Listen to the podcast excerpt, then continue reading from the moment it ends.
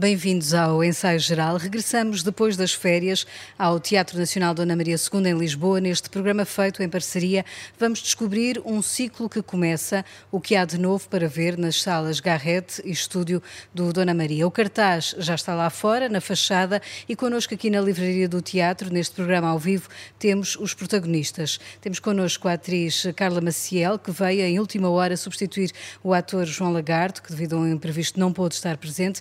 A Carla é uma das atrizes que vai dar corpo à peça Casa Portuguesa, da autoria de Pedro Penin, que estreia na próxima semana. Vamos também fazer uma viagem no tempo, conhecer o ciclo Antecipar o Futuro, um programa de apoio à criação jovem que resultou em dois novos espetáculos. Esta primeira edição teve como vencedores as peças Cosmic Face Stage e Atlântida. Para nos falarem delas, temos connosco os seus criadores, João Estevães e Odete. Obrigada por estarem no palco da rádio. Carla Maciel, começo por olhar esta peça, A Casa Portuguesa, que abre a temporada do Dona Maria. Foi criada a partir das memórias da Guerra Colonial, como o Pedro Peni explicou aqui no, no programa. Que história, no fundo, uh, traz esta Casa Portuguesa ao palco do, do Dona Maria? Traz muitas histórias.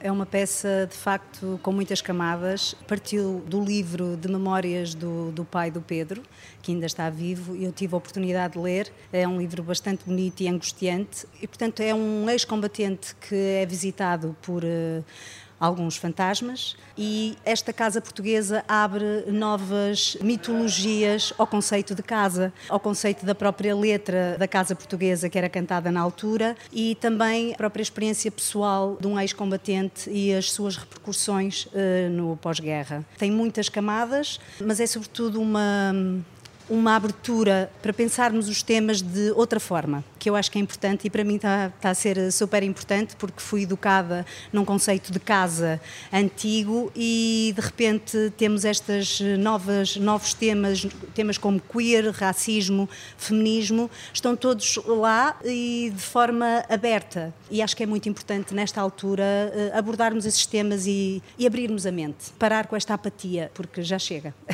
O teatro serve precisamente é, para isso. Exatamente. É o palco exatamente para isso. E porque estamos no Teatro Nacional Dona Maria II e ele também dá espaço às novas criações, eh, promoveu este ciclo, o Antecipar o Futuro, precisamente para uh, provocar os novos criadores a criarem textos. Eh, desta residência resultaram estas duas peças de que falei no início do, do programa e que vão estar também em cena na próxima semana. João uh, criou com a Ana Libório e o Bruno José Silva a peça Cosmic Face Stage.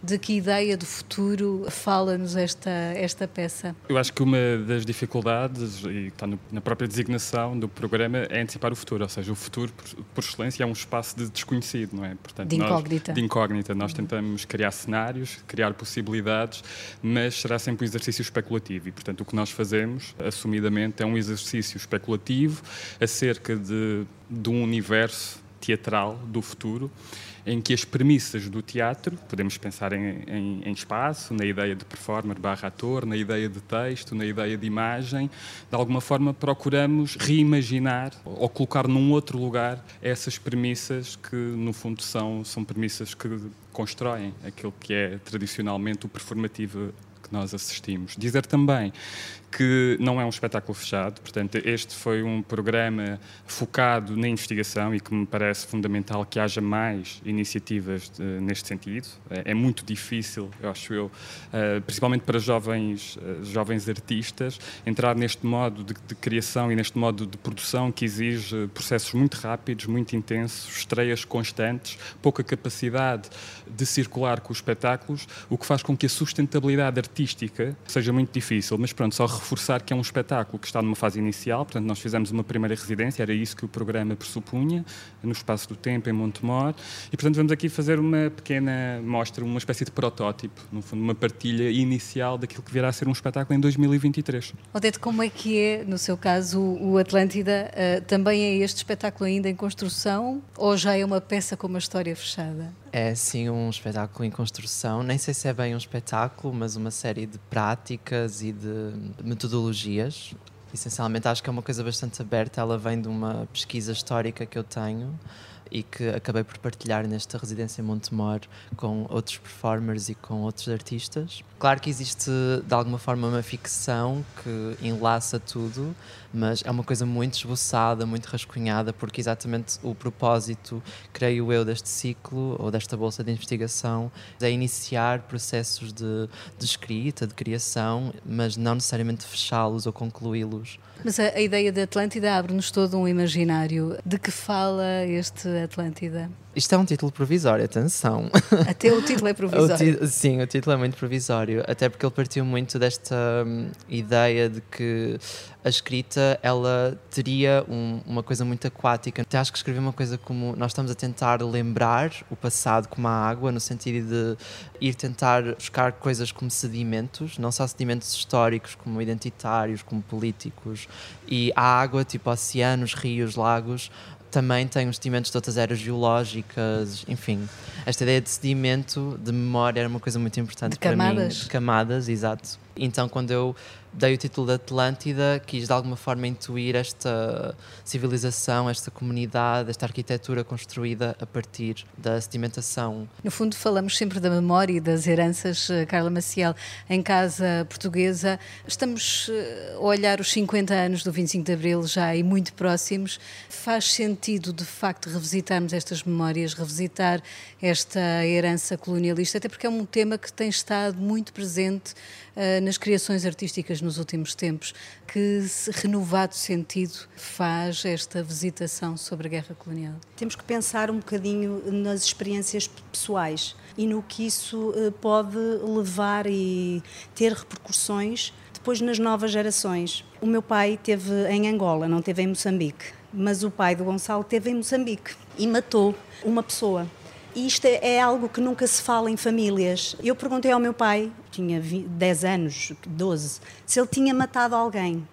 E ele respondeu-me que não. Mas será que ele me disse a verdade? Isto só eu, só agora, com esta idade, é que eu pensei, será que ele foi verdadeiro comigo ou não? E eu não sei o que é que ele passou, porque isso não era falado. Só e se não falava... há exercício da imaginação que permita não, chegar As memórias memória. deles eram as boas memórias, e isso realmente está no livro do, do, do pai do, do Pedro, que é, é engraçado. Tem momentos assim uh, que são dramáticos, mas não são de, de morte, de, de mesmo forte, que, que as pessoas uh, que não conseguem ultrapassar e ficam os traumas, os filhos apanham esses traumas e acho que é sobretudo isso que, que se deve focar mais do que outras, outras coisas, é mesmo as próprias experiências e os traumas que ficam e isso tem repercussão depois no que essa pessoa, no que os filhos, nas mulheres, tudo o, o que vai à frente disso tudo. Para mim o mais importante foi isso, até debater esta experiência pessoal, o que é que as pessoas pós-guerra passam, pois há os encontros, mas os encontros são para apanhar bebedeiras, não é para, para falar de mais nada. O que é que se passou lá?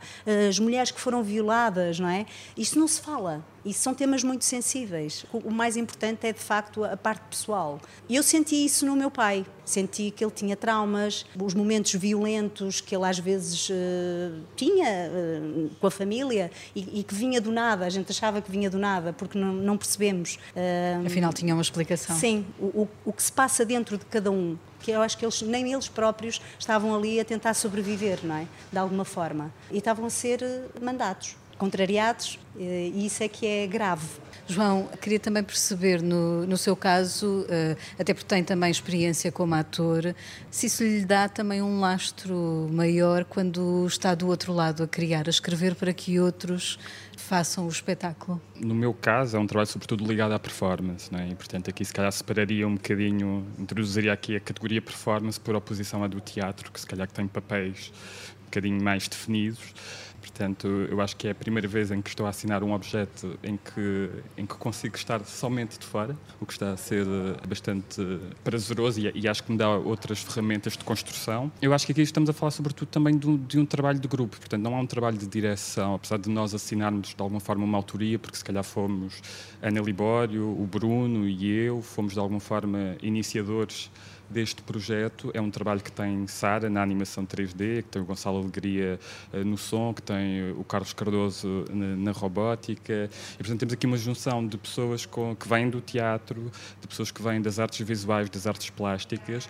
É, sobretudo, um trabalho de, em que tentamos introduzir aqui algumas linhas diagonais uh, na hierarquia da, da, da, criação e portanto e como é que a robótica entra no meio disso tudo? Fiquei curiosa com esse sim estamos neste momento a, a trabalhar exercícios de captura de movimento de captura de corpos uh, em cena portanto uh, são, são linguagens que são criadas para afetar a imagem de projeção de vídeo e ainda não teremos aqui nesta fase, estamos a trabalhar também na criação de, de pequenos elementos de robôs que fazem parte. Portanto, nesse exercício de imaginar o corpo o do performer, sim, portanto, começar a pensar outras formas, outras possibilidades, se quisermos uma certa ontologia não humana, não é? Portanto, em que, em que não é preciso que os objetos que existam em cena tenham de ser de alguma forma animados pelo ator, ou, que necessitem dessa interação, que eles possam existir e executar aquilo que têm a executar e que isso possa ser cena, possa estar dentro do performativo, se, se, a dramaturgia uh, assim o permitir e assim encaixar esses elementos.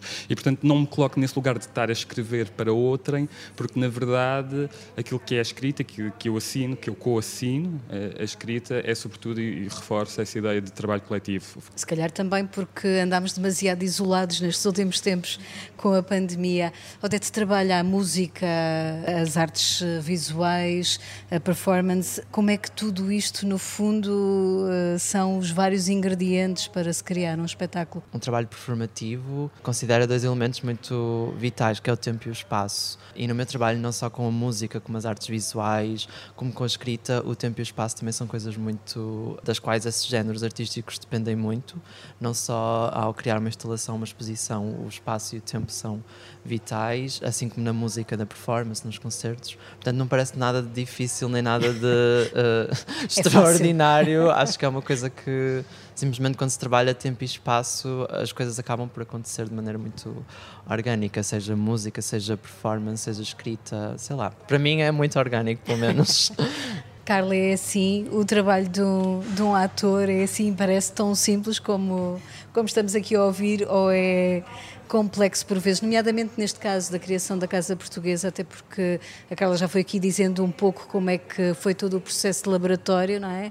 De ouvir também as memórias eh, pessoais. Como é que é esse lado de trabalhar a personagem quando sai do ensaio, quando vai para casa, a personagem vai na mesma connosco? Não, eu não sou uma atriz do método. Vou a pensar, claro, nas coisas que posso melhorar, obviamente. Não levo a personagem comigo. Tenho uma vida, tenho família, mas gosto. Pronto, teatro é a minha vida, eh, mas acho que hum, o processo, para mim, é extremamente importante, porque eu aprendo imenso. Uh, a partir do momento em que a coisa está conseguida, o espetáculo é todos os dias tentarmos reavivar e colocar-nos à prova, não, não querer sempre repetir, haver sempre qualquer coisa nova. Eu trabalho pelo menos assim, gosto de me desafiar. Mas uh, este convite do Penin, eu fiquei muito feliz porque hum, eu tinha feito uma substituição nos Perfeitos Desconhecidos. Quando ele me convidou, eu pronto, é bom estar num processo, não ir substituir ninguém. Obviamente eu fui substituir, foi ótimo, foi super como, é divertido. Como está a acontecer hoje aqui neste programa. Exato.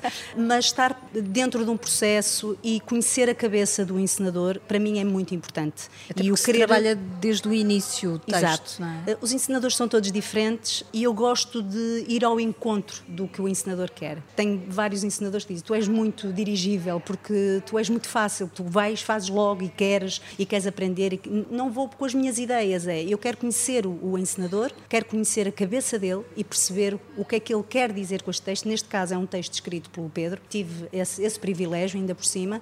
São os temas que ele quer falar, que são pertinentes para ele neste momento e que curiosamente cruzaram com alguns temas que neste momento eu estou a pensar e a refletir e que, que também quero entrar tenho curiosidade porque tenho filhos, os meus filhos estão de mente aberta e eu quero acompanhá-los e quero acompanhar estas novas, estes novos temas, quero entrar. Mesmo com erros, disse logo no início, temos a Fado Bicha, disse, olha, se eu errar, se eu disser qualquer asneira, por favor, digam-me que eu aprendo, eu estou aqui para aprender.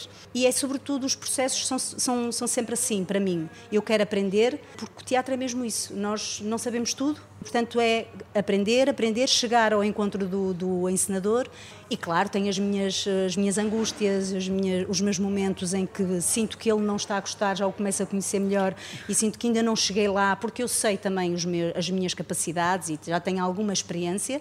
Uh, alguma? E sei...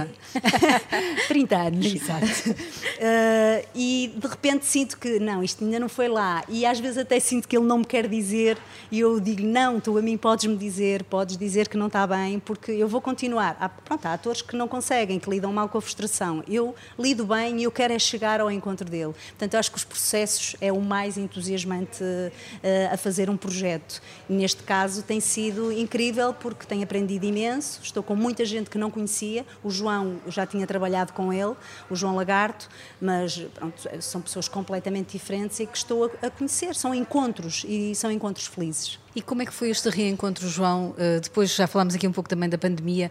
Depois da pandemia, essa vontade de criar em conjunto, esta oportunidade também que o Dona Maria acaba por dar, eh, em que medida é que é importante ou relevante para artistas eh, que não estão habituados, se calhar, a estar neste grande foco uhum, do, uhum, de um teatro nacional? Uhum. Bem, eu diria que é fundamental, ou seja, eu diria que é fundamental que as instituições abram as portas aos artistas que normalmente trabalham na margem, que trabalham fora das instituições, porque de outra forma não haverá renovação, não haverá novos artistas a entrar, a não ser aqueles que já estão à partida, que já conhecem, que o diretor artístico, que o programador já conhece, ou que alguém recomenda diretamente. E, portanto, essas open calls, essa ideia de, de, de abertura, de procurar sair da instituição e ver o que é que está a ser feito fora parece-me francamente importante, não é? Espero que mais iniciativas possa haver uh, de, deste, deste tipo. Em relação à pandemia, penso que foi uma questão de timing, sobretudo, ou seja, uh, o trabalho do Bruno é um trabalho em artes visuais, o trabalho de Ana Libório é um trabalho que, que se insere na performance, muito também uh, ligado ao movimento, à dança também, se quisermos, não é?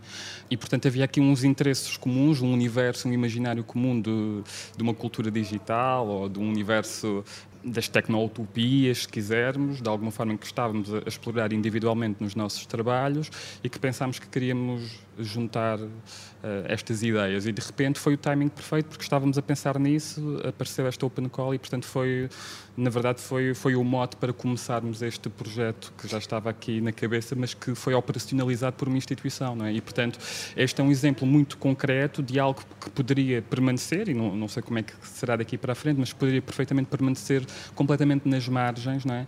E que, devido a esta Open Call, permitiu que, isto, que este projeto fosse, fosse incorporado. Achei que há muitos outros projetos eh, que teriam espaço nas instituições e que têm narrativas e discursos, que são os discursos da sociedade atual, que são os discursos das programações, mas que muitas vezes os artistas que já têm este discurso há muito tempo custam a chegar às instituições. Então é preciso estar alerta, fazer open calls, sair dos teatros, procurar o que é que está a ser feito e incorporar as narrativas e os artistas é, que têm o lugar de fala uh, acerca dessas narrativas. Até a mesma questão, e sobretudo dada a carência que há de apoios para o teatro, também o que é que representou para si esta, esta oportunidade? Representa sobretudo uma oportunidade de poder trabalhar com outros artistas que ainda não trabalhei, principalmente num contexto remunerado, um bocadinho mais digno, diria. Sobretudo quando estamos a falar de pessoas uh, trans, de pessoas imigrantes, cujo acesso às instituições já é difícil. Portanto, de repente ter um, umas condições que ainda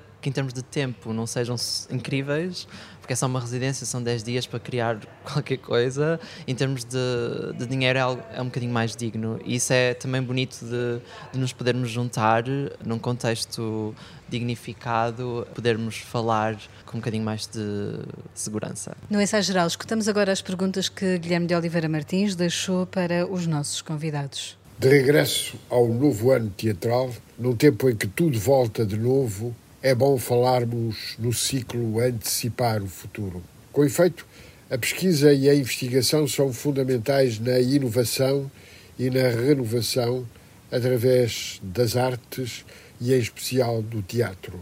O ciclo corresponde a um programa de residências com o objetivo formativo de apoiar o desenvolvimento de projetos de investigação de jovens artistas. No caso de Comic Face Stage, de Ana Libório, Bruno José Silva e João Estevães, a minha pergunta tem a ver com a relação entre humanos e não humanos no mundo pós-digital alternativo. como é que, na relação arte-tecnologia, poderemos libertar-nos da tentação de nos tornarmos seres subalternos, sujeitos à tirania do instrumento, em lugar da soberania, da liberdade e das pessoas. Entenderemos que devemos privilegiar a comunicação entre as pessoas em vez do anonimato das coisas, e no caso de Atlântida, com Odette, será que a indiferença e o determinismo, enquanto impulsos históricos, poderão fazer compreender a vida como primado de uma vontade emancipadora? O caos aquático invencível poderá tornar-nos mais humanos? E termino com uma casa portuguesa e a história de um ex-soldado da guerra colonial. A história não para. O que significa a decadência? A casa, a família, a imagem paterna, tudo evolui. Estamos perante a força e a fraqueza da casa e das tradições.